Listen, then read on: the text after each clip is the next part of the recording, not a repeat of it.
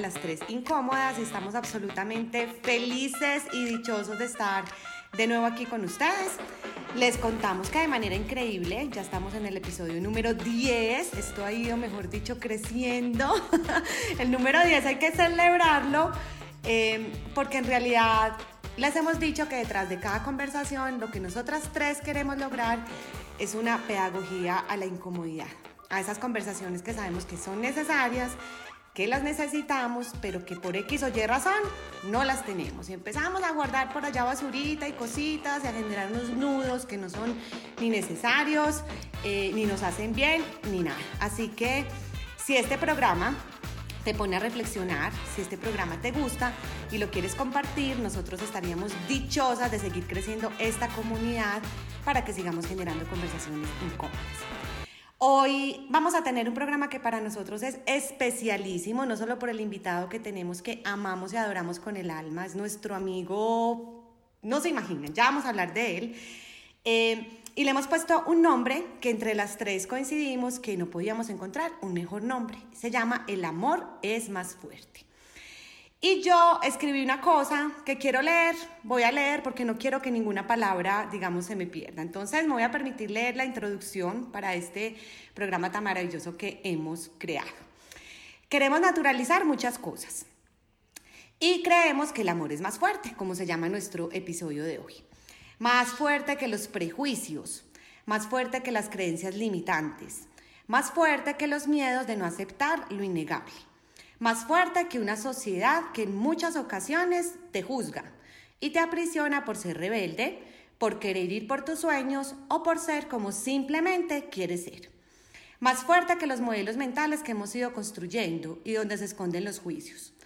El libre albedrío es nuestro, queridos oyentes, es nuestro, eso nadie nos lo quita.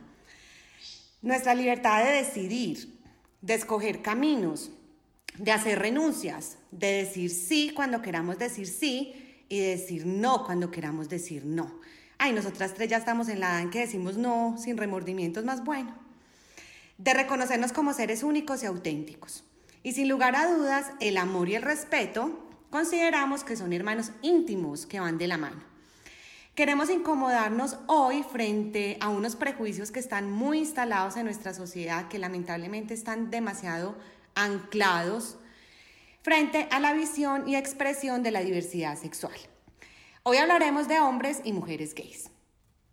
Hombres unidos con hombres construyendo un proyecto de vida expansivo. Mujeres unidas con mujeres explorando una vida infinita hombres y mujeres solos que han reconocido y valorado su identidad sexual y son libres y felices, realizados. El hombre con el que hoy conversaremos de este tema es Santiago Gómez. Un ser humano que es increíble, como les decíamos ahorita, es nuestro amigo eh, y lo tenemos en nuestro corazón. Desde hace mucho lo conocemos, hemos vivido con él muchas cosas. Eh, Santi es un ser humano auténtico, de carne y hueso, como nos gustan las personas, esas personas que están en nuestro círculo de influencia reales, auténtico, eh, imperfecto. Eh, seguramente ha cometido cagadas como todos nosotros, por eso nos fascina que estés hoy aquí con nosotros. Santi además es un hombre que ha sido un berraco en la vida, ha sido emprendedor, es comunicador, es artista, tiene una sensibilidad increíble de la que aprendemos impresionante ama viajar, ama nutrirse de diferentes culturas y de cada viaje trae una expansión de conciencia impresionante. Conversar con él es delicioso, siempre que uno conversa con él tiene algo para decirle, eh, una palabra sabia, una palabra que uno siente que lo abraza, él es una belleza. Santi, hola, estamos felices de que estés hoy aquí con nosotros en Las Incómodas. Oigan, oigan, qué chévere, pero mejor dicho, esa, e, esa introducción... Bendito sea el Señor. Creo que vale la pena uno como leerla y releerla y releerla para darse cuenta realmente quién es uno, ¿sabes? Porque muchas veces se nos olvida. Se nos olvidan, se nos olvidan esas cosas. Qué, qué bonito, qué bonito eso. Muchas gracias. Qué bacano. Además que sí, nos conocemos desde hace muchísimos años. Eh, quizás la primera persona que conocí fue a Diana Rueda porque estudiamos juntos desde, niños en el colegio. Eh, después a Milo.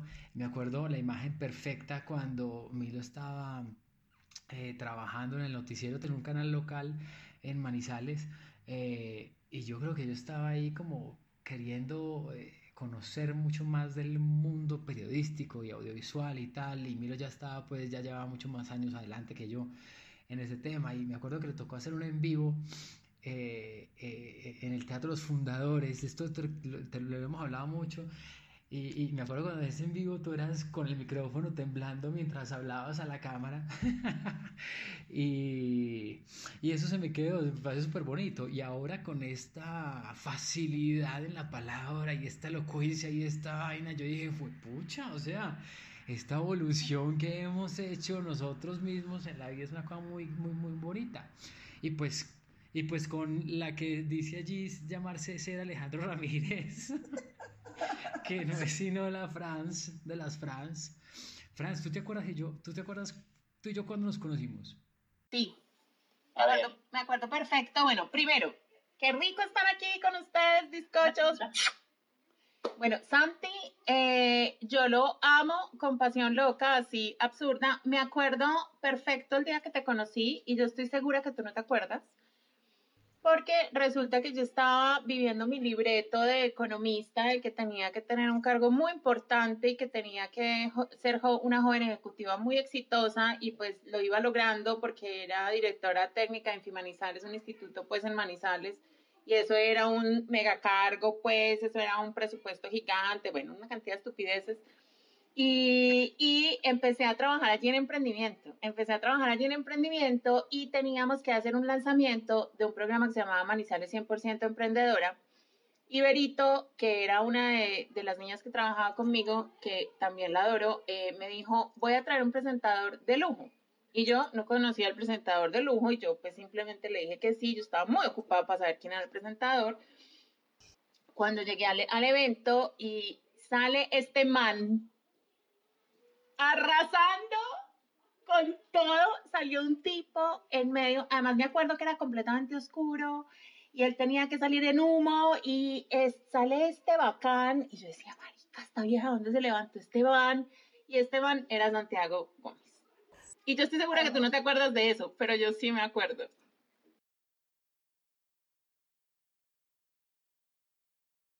Qué verdad que era. Yo estoy segura que si te acuerdas es porque a uno no se le olvidan esos primeros instantes con las personas que son valiosas en su existencia y que son valiosas en su vida. Ese primer momento, como ese momento de verdad de este de dónde salió, que es esta energía tan rica y cuando uno hace match con otro ser humano, eso nunca se olvida. Y eso, digamos, nos ha pasado a nosotros con este bizcocho que hoy nos acompaña. Pero esa historia tiene un cuento mucho más especial. Y es que Santi, con esta presentación que hizo, me inspiró a mí a ser yo cuando presento algo. O sea, hacer la verdadera Francina, no hacer una Francina presentadora que además no existe, sino hacer Francina con un micrófono. Y por eso es que a mí no me da tembleque y por eso es que yo me paro delante de 300 personas sin ser comunicadora, además la más, la más abusadora del mundo. Pero fuiste tú el que provocó eso en mí, pues aprovecho para agradecerte. Ay, Franz, yo no tenía ni idea de eso, mira qué bonito. Mira que mucha gente lo ha dicho, ¿sabes? O sea, como que uno de repente se encuentra gente en el camino y, de pronto ya están presentando otras cosas aquí en Bogotá, donde sea, y se acercan y dicen, hey, parce, ¿sabes una cosa? Yo me acuerdo de vos cuando presentabas Mochila al hombro. Y creo que no sé, o sea, entonces como que, ay, mira vos lo que es la vida pero bueno, no, qué bonito, qué bonito, qué, bonito esos, esos, esos enlaces y esos match de la vida, ¿no? Y esas conexiones que finalmente, digamos, va muy a, va muy a lo que, a lo que Milo estaba diciendo de, de, que finalmente todos estamos conectados con todos, sino que estamos muy estructurados y nos hemos limitado y nos han limitado a, a hacer, ¿no? Entonces, pues nada, qué rica esta invitación. Al principio les voy a confesar que, pues, quien primera me, habló fue Dianis. Y Dianis me dijo, Santi, no sé qué, no, mira, tranquilo, hablamos de lo que tú quieras, tranquilo, tú nos dices, no sé qué, yo entiendo, es, mi, es tu privacidad, no sé qué. Al principio yo eh, fui como que, marica, me voy a abrir por primera vez en la vida. ¿De qué voy a hablar? Hasta, y lo pensé, hasta que le dije a Dianis, ¿sabes qué? No importa. Hablemos de lo que sea, como sea. Porque simplemente dije que fluya, que fluya lo que tenga que fluir y como tenga que fluir. Entonces creo que también para mí va a ser una, una charla bien interesante, bien bonita, donde va a ser un reconocimiento personal eh, al hablarlo, al exponerlo y creo que también finalmente no va a ser solamente algo que me ayude a mí, sino a la gente que quizás nos va a escuchar. Entonces, eh, chévere y gracias por eso. Ay, Santi, qué berraquera. Esto pinta, mejor dicho, espectacular. Queremos que sepas que lo que acabas de decir a nosotros nos llega al fondo del alma. Sí, salud, porque de verdad que hayas dicho sí, es porque seguramente algo dentro de ti dijo, sí, me siento como con estas viejas y que y vamos a fluir y vamos a, a, conversar sobre, sobre muchos temas que son interesantes. Y al final dices algo que para nosotros es importantísimo y es que por medio de estas conversaciones alguien se siente identificado y alguien se sienta impulsado a tener la conversación que tiene que tener con quien la tiene que tener, empezando con esa conversación con uno mismo, ¿no? Que es la más importante y la más relevante de todas. Dianita, yo te veo ahí con unas expresiones maravillosas de sonrisa, tus ojos te brillan, eh, porque sé también que esta es una conversación especial para ti, porque sé también que amas a Santi Gómez como nosotras. Así que hola, qué dicha saludarte y queremos saber qué esperas o qué opinas de esta conversación tan deliciosa que vamos a tener hoy. Ay, sí, hola, hola a todos los que nos están viendo y escuchando. Sí, de verdad que Santi para mí es una persona súper especial, él lo sabe, yo se lo digo cada que puedo, eh, porque fue pues uno de mis primeros amiguitos, es que empezamos a estudiar desde los cuatro años juntos hicimos clic. Yo soy una completa convencida que las almas gemelas van con uno, siempre se reconocen inmediatamente y nunca se dejan. Y Santi y yo estuvimos separados muchísimos años y es como si nos hubiéramos visto ayer, o sea, no, nunca nos hemos como dejado.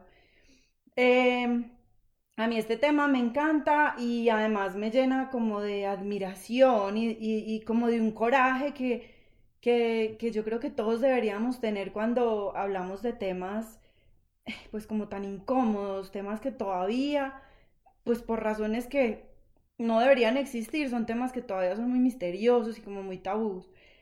Eh, la homosexualidad es apenas una arista de esa estrella maravillosa que es la diversidad sexual, eh, la identidad de género, todos estos temas que apenas están empezándose a dar a conocer y que son maravillosos. Eh, pero hablar de esto todavía incomoda y, pues a mí eso me parece un poquito absurdo, pero lo entiendo. En mi casa, digamos, nunca eh, fue un tema que mis papás discriminaran o hicieran comentarios, pero uno se oía a, los, a la mamá hablando del peluquero y hablando del no sé qué, y además que encajaban a las personas que pertenecían a la comunidad como en unas profesiones, como que encajaban en, no, es que ellos o es que ellas pues como si no fueran personas, como si no fueran, como si no se levantaran, se lavaran los dientes, se bañaran y se fueran a trabajar, sino que, no, pues es que ellos o ellas, y yo, y yo siento que parte de la, de coger esa bandera, mm, pues ya más adulta, después de viajar y conocer y tener muchísimos amigos en la comunidad, eh, parte de coger esa bandera es primero aceptar que yo me equivoqué muchas veces y yo hice comentarios muy ofensivos sin darme cuenta, pero delante de amigos míos, eh, por ejemplo, Santi, yo nunca, no, no, sé si yo alguna vez hice algún comentario, pero yo sí con mis amigos, no faltaba el amigo que decía, ay, fulanito, mira lo afeminado que es, mira lo gay, ah, ese debe ser cacorro, que además esa palabra cacorro, yo sí le digo a los oyentes y a los que nos oyen es una palabra tan ofensiva y, y uno cuando es joven y cuando es adolescente es tan ignorante y la, y la dice como riéndose, como burlándose y no sabe el dolor que está causando. Entonces, para mí coger esa bandera es aceptar que yo me equivoqué por ignorante. Y decidí educarme y comprender, y esta es la invitación que le hacemos a la gente hoy, edúquense, comprendan, pregunten, pregunten, como decía Natis la semana pasada, la curiosidad nos va a llevar a todos a ser mejores personas. Eh, y definitivamente sí, el amor es más fuerte al estilo de Tango Feroz. El amor es muy fuerte, el amor puede con todo, y no solamente el amor entre parejas, sino el amor que todos debemos sentir por todos, por todos los seres humanos, por la humanidad, por nuestra diversidad y nuestras diferencias, el amor propio por lo que yo soy, por lo que yo escojo, por la vida que decido vivir, y sobre todo el orgullo, el orgullo que uno debe sentir de ser la persona que es. Entonces, Santi, mil gracias por estar con nosotras. Yo sé que es una conversación muy íntima y pues que toca fibras por allá adentro. Entonces te agradezco de verdad por estar con nosotras y por venir a enseñarnos muchas cosas que, que no sabemos. Muchas gracias.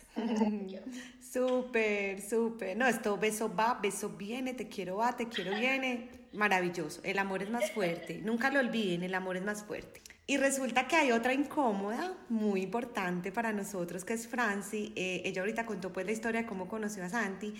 Eh, pero antes de seguir con la pregunta que yo le tengo a nuestro super invitado especial, yo también sé, Fran, que tú tienes eh, una posición con mucho criterio en relación con el tema que vamos a tratar hoy. Así que te escuchamos. Bueno, ya lo saludé y ya me eché mi historia. pero, pero bueno, del tema, yo estoy absolutamente feliz de que hablemos de este tema. Además, me encanta ponerlo en redes y en todas partes porque me parece indispensable que empecemos a hablar. La conversación es incómoda desde que no sabíamos siquiera cómo preguntarle a Santi si la quería tener con nosotras. O sea, calculen la incomodidad de la conversación a mí me parece una cuca, o sea, yo estoy feliz de venir a hacerle todas las preguntas que no le he hecho de prudente en esta vida. Me parece lo máximo, em, porque, porque además me parece, me parece importante hablarlo en voz alta y, y decir, es que no te echo las preguntas no porque sientan que están mal ni porque, no, simplemente por, por un respeto a tu intimidad y a la de cualquier otra persona. Yo siento hoy y no sé hasta donde tengo memoria, pero como dice Diani, o sea, no tengo ni idea si algún día la embarré, eh, que todos, todos los seres humanos somos seres iguales. Eh, me parece que cualquier tipo de discriminación está mal.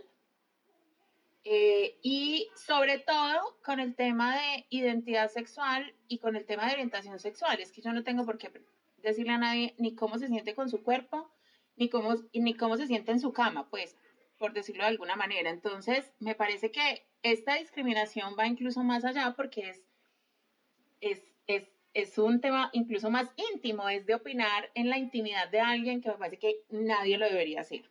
Sin embargo, pues venimos de una historia en la que nuestra cultura lastimosamente eh, eh, ha hecho cierta discriminación. Yo siento que hemos avanzado, pero que todavía nos falta un restísimo porque Así como decía Diani, claro, yo en mis conversaciones adolescentes, o sea, había los chistes de los chistes, pero es que eso no es lo grave, lo grave es que los sigo oyendo. Lo grave es que en mis chats siguen apareciendo chistes homofóbicos, que me parece absurdo y que, y que a veces les digo de frente, oye, qué comentario tan homofóbico, y la gente se siente horrible. Y empiezan, pero ¿cómo se te ocurre? ¿Pero cómo me vas a decir? cuando realmente lo fue. Pero, pero por eso es importante tener este tipo de conversaciones, incluso como lo decíamos con el tema del machismo, o sea, es incluso para darnos cuenta que es que todavía tenemos tan, tan, tan grabado el tema aquí que a veces se nos salen comentarios ofensivos sin ni siquiera darnos cuenta. Yo, cuando, cuando descubrí que estaba embarazada de dos hombres, le empecé a poner el tema lejos y le dije, mira, yo no tengo ningún problema con que si cualquiera de nuestros niños sea gay, yo quiero saber tú qué opinas. Él pasaba, cambiaba de colores. Porque, mira, no, Santi. Santi conoce a Alejo, entonces sabe, sabe de qué personaje estoy hablando. Entonces él cambiaba de colores y me decía, no, no, no, es que a mí me da mucha angustia, a mí me da mucha angustia es porque que ellos no vayan a sufrir. Y yo le decía, pero mira, a mí lo único que me importa es que por lo menos sus papás no sean razón de ese sufrimiento, de que ellos sean capaces de aceptarse, quererse como son y de hablarlo claro y contundentemente frente al mundo y que los primeros que los apoyemos seamos nosotros. Yo creo que a él tanto le he hablado yo del tema porque realmente me parece importante, que le ha ido calando, incluso ya hoy en día lo veo mucho más, más tranquilo, digamos, con, con pensar algo así, con pensar que cualquiera de los dos niños puede ser gay. No lo sabemos, están muy chiquitos y si llegan, y si llegan, eh, ¿cómo se dice? Yernos a esta casa, qué dicha. eh, porque ese comentario machista que yo acabo de hacer, sí, me da mucha pereza tener nueras, las viejas. en mi machismo por aquí me dice, las viejas somos muy canzonas. Em, entonces, qué rico tenerte aquí, Santi, me encanta. Te voy a preguntar bobadas. Eh, y de aquí en adelante, cariño, porque además este es el principio de mi curiosidad acerca del tema. espectacular, espectacular. Gracias, Fran. Fran siempre tiene, en estos días estábamos conversando sobre qué está pasando con las incómodas, porque obviamente sabemos que tenemos una responsabilidad. Cuando uno crea un podcast y la gente le empieza a comentar la gente empieza a decir, pucha, me ayudaste, uno va adquiriendo una responsabilidad, no crean, y uno va diciendo, ay, fue madre, ojalá lo estemos haciendo pues eh, de la mejor manera. Eh, y decíamos, ay, qué bacano algo, y es que las tres somos muy distintas, las tres somos muy distintas, tenemos un estilo muy distinto, pero hay algo que es una nota y es que coincidimos en el fondo de muchas cosas. Por ejemplo, estar teniendo esta conversación de manera abierta, amorosa y respetuosa. Santi, eh, en todos los programas nosotros hemos hablado de algo, eh, pues tú y yo somos comunicadores y sabemos que detrás de las palabras hay un poder impresionante. Yo soy de las que dice que eh, las conversaciones que tú tienes dicen mucho de ese ser que habita detrás del ombligo. Em, y el lenguaje violento en torno a tantos temas está presente en nuestra sociedad y es una realidad y reconocerlo es necesario. Hay un lenguaje violento detrás del machismo, hay un lenguaje violento detrás del cuerpo, opinar del cuerpo del otro, está muy gordo, está muy flaco, está... Eso es un lenguaje violento. Y digamos que con el tema que estamos hoy aquí reunidos, pues también existe un lenguaje violento todo el tiempo que estamos seguros que seguro, estamos seguros que tú has estado pues ahí como involucrado en eso. Eh, y salen una cantidad de preguntas, una cantidad de preguntas llenas de, juicios, llenas de telarañas mentales, eh, llenas de falta de empatía, considero yo. Como por ejemplo, oíste Santiago, ¿y vos a qué le atribuyes tu homosexualidad? Y hacen esas preguntas como si algo estuviera mal. Cuando le dicen a uno, oye Ana, ¿a qué atribuyes tú tu heterosexualidad? Pues jamás. Es como si algo estuviera mal, como si Santiago fuera, sí, estuviera enfermo, algo pasara ahí extraño. Cuéntanos qué piensas en relación con eso. Pues lo que pasa es que eh, cuando, cuando tú empiezas quizás a descubrirte, eh, te empiezan a invadir muchas, muchas preguntas y muchas inquietudes y, y como a todos, ¿no? Como a todas las personas. Em, pero evidentemente súmale a esto el caso, digamos, de lo que está hablando Franz ahorita, en donde estás metido o encajonado dentro de una sociedad que está criticando, que está juzgando, que, está, que, que, que todo tiene que ser como supuestamente se ha escrito que debe ser. Entonces, evidentemente, tú empiezas a ver y, y, y a decir, fue pucha, o sea, hay algo mal en mí. Hay algo que, que en lo que yo de pronto no, no, no, no estoy encajando dentro de todo esto que supuestamente debe, del cómo debería ser. Y esto me pasó quizás eh, desde que estaba, no desde que estaba en un colegio en el que estudié con Diana, sino después porque cuando estaba en el colegio de Diana para mí fue muy, muy, fue, era yo, ¿sabes? Y, nunca tuve ningún problema de nada. Después, cuando entré al otro colegio, empecé a sentir bullying, a sufrir de bullying, eh, y me empezaba a tachar de homosexual sin yo saber por qué, y sin tener ni idea. ¿Sabes? Cuando ni siquiera yo, cuando ni siquiera se me pasaba por la cabeza tener sexo con un man, ¿me entiendes? Entonces, eh, Creo que para responderte esa pregunta, creo que mi vida antes de nacer escogió serlo, para algún propósito específico. Y que en este momento creo que lo estoy desarrollando, ¿sabes? Em, entonces, sí, creo que eh, lo decidí antes de nacer. Y lo empecé a descubrir, evidentemente, cuando empecé a conocerme, empecé a tener conciencia de quién era yo, ¿no? Cuando llegan los primeros años y tú ves a alguien en la televisión y dices, ay, mira, qué bonito, qué bonita. Cuando tú ves en el colegio y también te parece alguien chévere. Cuando, cuando ves que también em, eh, hablas como que, como sientes que tú estás siendo una persona diferente, ¿sabes? Y sin saberlo.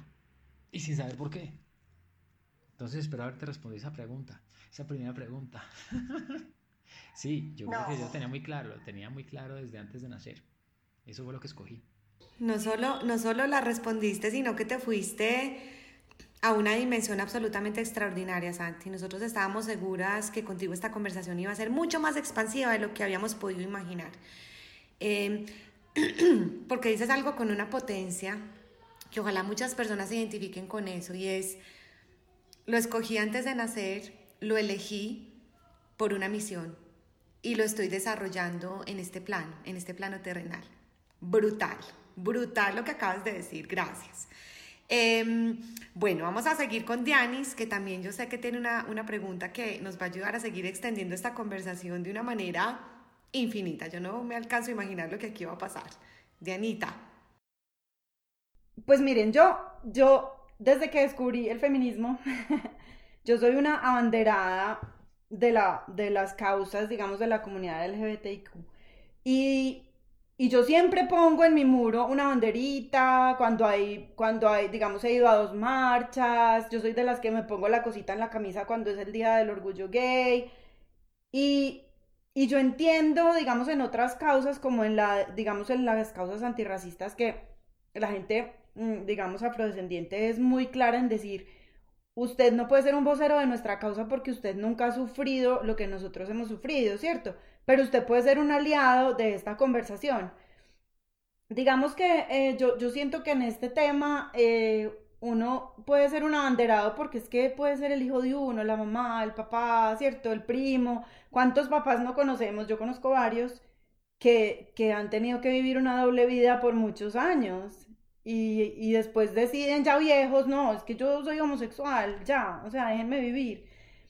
Eh, entonces a mí me parece que es una bandera muy importante que todos debemos llevar. Eh, y sobre todo, pues porque mi hijo todavía está muy chiquito, yo, yo con Nico, como les he dicho antes, yo con Nico soy muy, o sea, el día que Nicolás decida traerme un novio o una novia, para él va a ser exactamente igual, porque aquí en la casa lo único que se le ha dicho es, algún día te vas a enamorar tráelo a la casa, ¿cierto? No sabemos si va a ser un hombre o si va a ser una mujer, o los dos, ¿cierto? Entonces, me parece que los que tenemos hijitos como que tenemos que ser abanderados y nietos y sobrinos porque no sabemos el sufrimiento que llevan por dentro y nunca lo vamos a entender. Los que no somos parte de la comunidad nunca vamos a entender ese dolor. Pero sí se reciben muchas críticas. Ay, es que usted solamente pone esa bandera ahí como por nada. Ay, es que eso es como de moda. Ay, eso es no sé qué. Pero, pero yo quiero preguntarte a ti de verdad, esos comportamientos, digamos, de los que somos aliados de la causa, eh, que tú piensas como que qué tan transformador puede ser esto, qué efecto puede tener esto. No, yo creo que sí e-, entre más la gente lo, lo, lo, lo hable, eh, creo que es mucho mejor. Para mí, por ejemplo, la responsabilidad que tienen los papás es enorme, ¿sabes? Porque es que creo que la primera clase que uno debería tener, una masterclass que debería tener es sobre la vida, en donde deben entrar todos los aspectos habidos y por haber. Y en el colegio también se deberían crear materias mucho más importantes que las de religión, por ejemplo, por ejemplo, en donde nos enseñemos a valorarnos a nosotros mismos, nos enseñemos a conocernos a nosotros mismos, nos enseñemos, nos enseñemos eh, o, podamos aprender, o los chicos puedan aprender hoy en día a, conocer cómo es la vida, ¿no? Sin, sin estructuras. Eh, porque cuando, cuando, cuando eh, creces bajo las estructuras y los parámetros del cómo deben ser y el qué debe ser, pues evidentemente eh, tú te tienes que acomodar casi que a eso. Y va a la conversación que tú tenías ahorita cuando, cuando dijiste de muchos hombres que, o mujeres de pronto que cuando ya están casados y con hijos a los 50 les da por salir del closet. Y en mi caso, por ejemplo, cuando yo estaba viviendo en Manizales hace muchos años, eh, tal vez estaba en mis 17, quizás, no sé. Eh, yo pensaba en eso, yo decía, no, sí, yo me voy a casar, yo voy a tener hijos. ¿Cierto? Porque pensabas que la sexualidad tal vez no estaba ligada con el amor. Entonces decías, listo, yo solamente de pronto para echarse un polvito de vez en cuando y, y, y chao. Pero pero ya después cuando tú conoces el amor, te das cuenta que, que esa es la fuerza más grande de todas, ¿no? Y ahí ya no te importa el mundo ni lo que te rodea, sino quién eres tú. Y ahí es cuando empiezas a descubrirte y a sentirte y a reconocerte, más que antes, ¿no? Porque no nos enseñaron a amarnos a nosotros mismos, uno. No nos enseñaron a, amar a los, a los demás, ni a respetar a los demás. Entonces, cuando tenemos toda esta cantidad de cosas, decimos, bueno, entonces, ¿qué? No, aprenda, como aprendimos todos. Y como aprendieron todos los papás de los papás de los papás de los papás, ¿no? Pero por eso me parece súper bonito esta conversación porque, y, que la gente lo siga hablando y la siga no normalizando, porque es que esto no es ni anormal ni normal, simplemente es, ¿no? Eh, sí es necesario que se siga hablando, porque a medida que la gente lo hable, pues hombre, simplemente la gente lo va a entender. Y cuando tú llegas a un nivel de conciencia donde dices, pucha, es que simplemente el amor es el amor, y, la gente, y, los seres humanos somos seres humanos ah, y amemos a quienes queramos amar, eh, pues ahí, ahí, está todo, ¿no? Eh, entonces eso, eso, es, Dianis. Eh, sí, eso es. Sí. Em, nuevamente una, una respuesta, una pregunta y una respuesta absolutamente diciente, Santi. Qué conversación tan rica, tan, tan cargada de la autenticidad que te caracteriza, de ese ser humano que está detrás de esa camiseta negra, de ese ser humano que cada que uno habla contigo eh, lo deja revolcado. Sabes que yo valoro mucho algo y es, uno cuando va creciendo, por lo menos me pasa a mí, uno va entendiendo la potencia de su círculo de amor, de su círculo de influencia. Eh, y yo cada vez valoro más que las personas que yo quiero, que las personas que están ahí sean personas que me revuelquen, me permitan ver otro tipo de cosas que no veo, eh, me nutran, hidraten mi mente, hidraten mi corazón, hidraten mi alma. Y tú estás haciendo eso en este momento con nosotros. Dices algo tan potente como todos los seres humanos tenemos la posibilidad de autoobservarnos, autorreconocernos. Eh, y de ahí parte todo. Y que dicha que en los colegios, ríete las conversaciones que yo tengo con la directora del jardín de Joaquín. Ay, eso es caso aparte. Ese, debería ser otro programa, Las Incómodas. Eh, pucha, ¿qué, le están enseñando a los niños en el jardín y qué les estamos enseñando en la casa? Porque los papás también tenemos una responsabilidad impresionante, impresionante. Y te paras nuevamente en el nombre de este programa, que no es un nombre que es casualidad, lo pensamos mucho y es el amor es más fuerte. Cuando tú sientes el amor, ya nada importa, ya nada importa. No importa que te hayan hecho encajar, no importa lo que te dicen, no importa, no importa nada te conectaste, vas por eso, voy a luchar porque el amor es más fuerte. Espectacular pregunta, Dianis, y espectacular respuesta, Santi. Gracias. Bueno, ahora vamos a seguir con otra pregunta, yo sé que también con una posibilidad de extensión muy importante. Eh, esta pregunta te la va a hacer Franci y, y sabemos que también para ti va a ser absolutamente importante tu respuesta. Bueno, Santi, ahora voy yo. La pregunta está fácil. La pregunta está muy fácil. Resulta que mm, en nuestro país, en Colombia, eh, siento yo que en los últimos años ha habido una conversación muy importante acerca del matrimonio igualitario y obviamente de la adopción.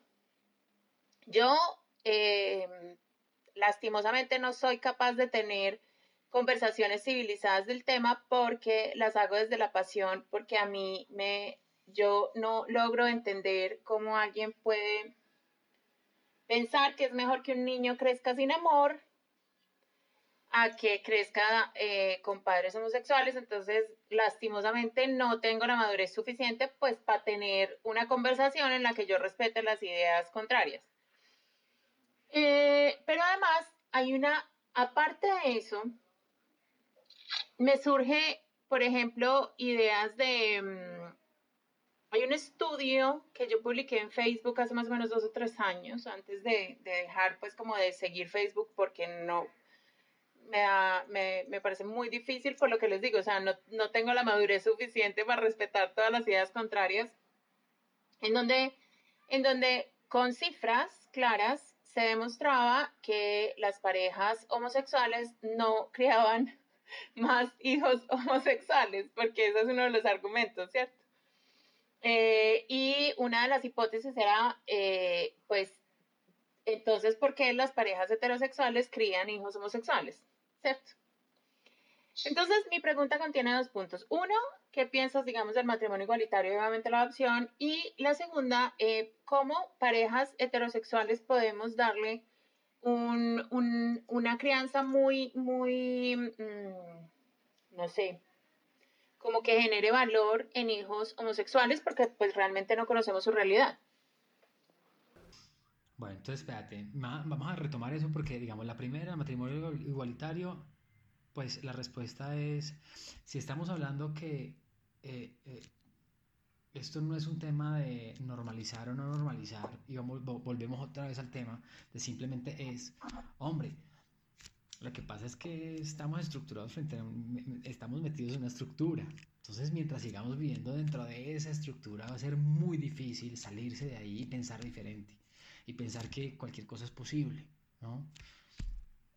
Entonces, pues que el matrimonio, que yo estoy casi que, yo estoy casi que casado. me falta. Terminamos firmando un papel un día cuando llegamos para Canadá de afán sin saber y cuando llegamos a Canadá unos amigos me nos dijeron, pero ustedes firmaron este papel que convivían juntos y nosotros sí, claro, y es que bueno, ya están casados. Y para ellos nos miramos como que... ¿Qué? Sí. como que nos casamos, ¿cómo estamos? Entonces, entonces, pues hombre, el matrimonio igualitario, pues me parece buenísimo que tenga que existir. El amor es el amor, quien se quiera casar, que se case. Quien quiera adoptar, que adopte. Siempre y cuando tenga la responsabilidad suficiente de saber lo que implica criar a un hijo. Porque no es solamente llegar y decir, ay, bueno, sí, lo va a adoptar, bonito, sí, démosle el colegio, la comida, los pañales, lo que sea, y ahí para arriba.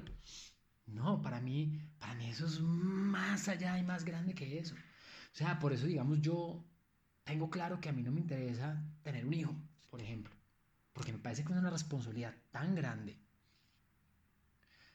que, que no me siento con la capacidad suficiente porque si tengo que responsabilizarme por mí y que en este momento estoy haciendo todo lo posible por, por hombre, por descubrirme, por seguir mi, mi propósito, por seguir una cantidad de cosas, digo, fue pucha, o sea, el día que yo llegue a adoptar o que llegue a tener un hijo, eh,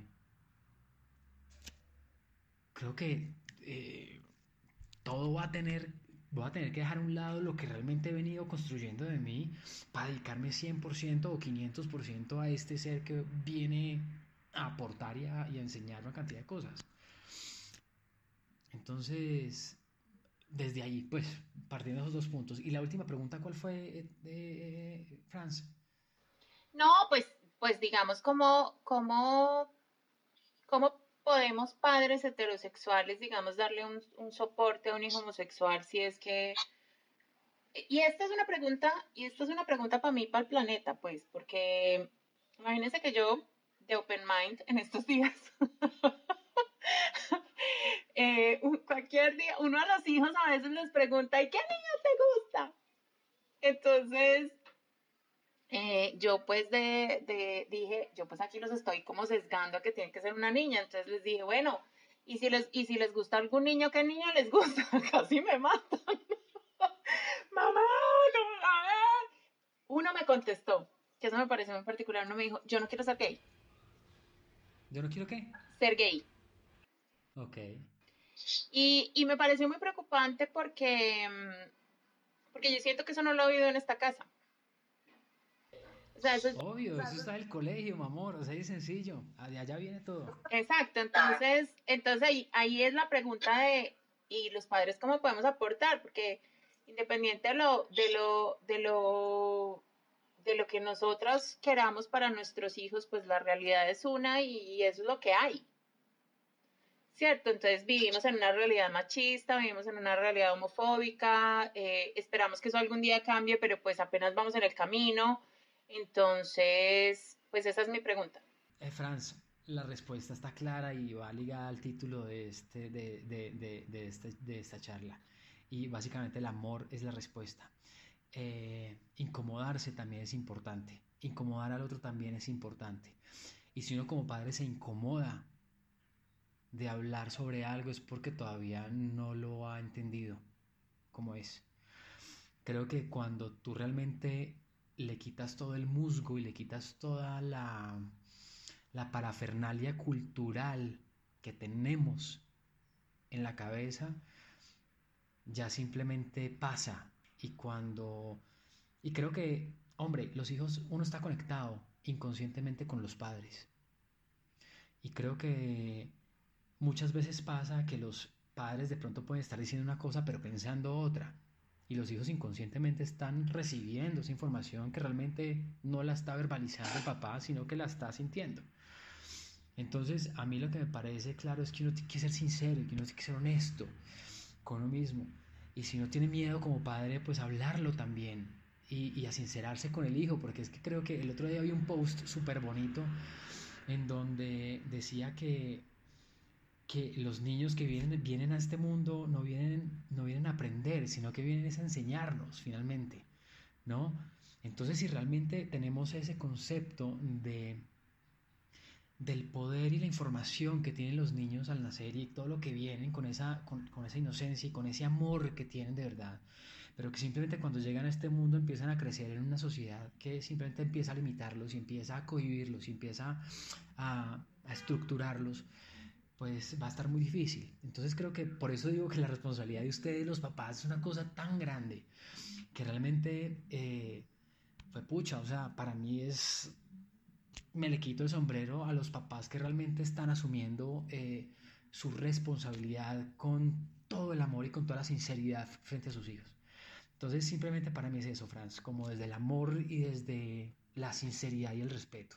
Y que si tenemos, y que si tenemos miedos como padres de hablar sobre el tema, pues hablemos de los hijos y mira, esto me, no sé cómo afrontarlo porque, eh, porque tengo miedo de saber qué, contarte, de saber qué decirte, de saber, de, llegar quizás a lo que no conocemos, ¿no?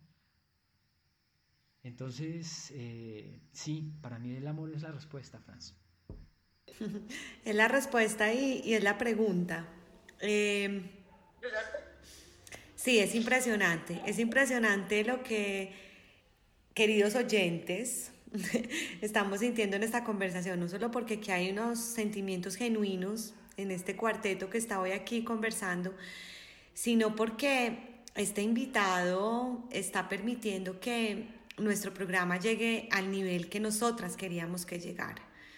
Y es a un nivel profundo de humanidad. Absolutamente, eso era lo que queríamos, a un nivel profundo de humanidad.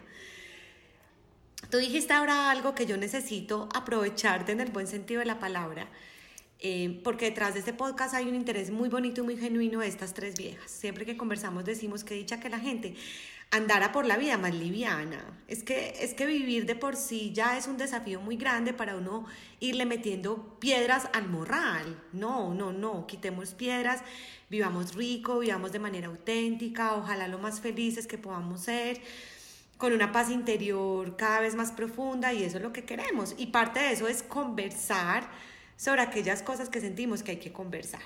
Eh, Santi, ¿tú qué le dirías desde ese maravilloso ser que habita en ti, que hoy confirmas lo que es? Eh, ¿Qué le dirías a las personas que nos están escuchando, que se identifican contigo y sobre todo que tienen algo que tú acabas de decir y que a mí me dio una cosa y es que tienen miedo, que tienen miedo de reconocer lo que son, hicieron un proceso de autoobservación, se reconocieron eh, homosexuales, pero tienen miedo. ¿Tú qué les dirías? Porque es que yo, o sea, es la pregunta es muy linda porque es que yo viví en el miedo por muchos años, ¿sabes? Eh,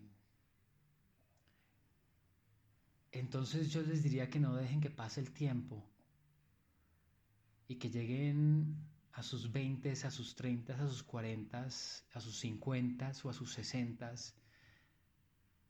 y acepten quiénes son. Simplemente agarren ese miedo y úsenlo como la herramienta más potente para poder gritarle al mundo quiénes son.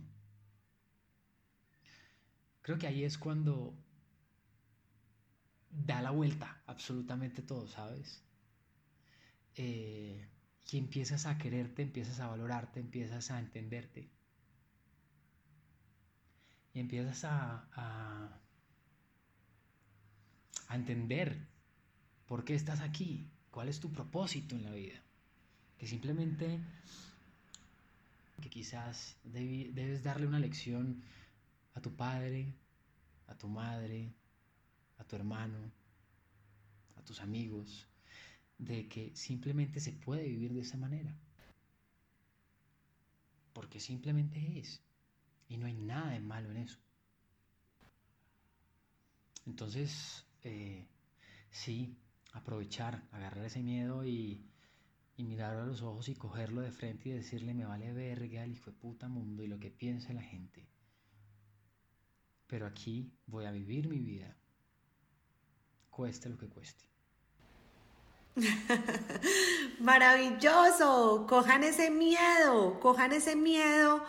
Eh, y utilícelo como herramienta, me fascina Santi, utilícelo como, esa, como ese impulsor, como ese impulsor de valor, porque además todos tenemos mil miedos y de todos los colores y sabores, y uno enfrenta un miedo y llega otro y te dice, hola. Entonces, en este caso, en el tema que estamos hablando es, nada, te reconociste homosexual, eso no te hace menos ni más que nadie, simplemente eres Coge ese miedo y grítale al mundo lo que eres. Es hora de hacerlo. Grítale al mundo lo que eres. Santi, dices otra cosa tan potente y es, eh, no dejes que pase el tiempo. Nosotros digamos que yo tengo una frase que me gusta mucho y es que la mejor forma de vivir la vida es honrando nuestra existencia y es recordando que, que se va a acabar. Y es recordando que pues lo más seguro que tenemos es que llegará el momento en que no estemos. Entonces vive tus días como los quieres vivir. Vive tus días sintiéndote tan pleno como sea posible. Es que, pucha, no dejen pasar más el tiempo. Miren este hombre tan maravilloso, lo que les está diciendo. Qué rico que alguien escuche y diga, sí, voy a coger, estoy cagado al susto, sí, vale, pero eso va a ser el impulso. Eso va a ser el impulso para reconocer lo que soy y decírselo al mundo. Y dices otra cosa, Sandy, que mejor dicho, yo aquí me he limpiado lágrimas, me has hecho poner a Rosuda, sé que a Franci y a Anita también, qué berraquera, y es esto, esto que yo estoy reconociendo no solo es una lección para mí, sino para mi entorno. Tal vez hay una lección para mi papá, tal vez hay una lección para mi mamá, Tal vez hay una lección para mis hermanos, para mis amigos.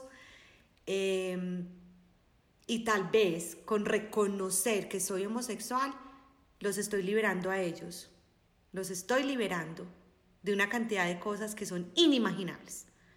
Entonces, ese es el gran llamado.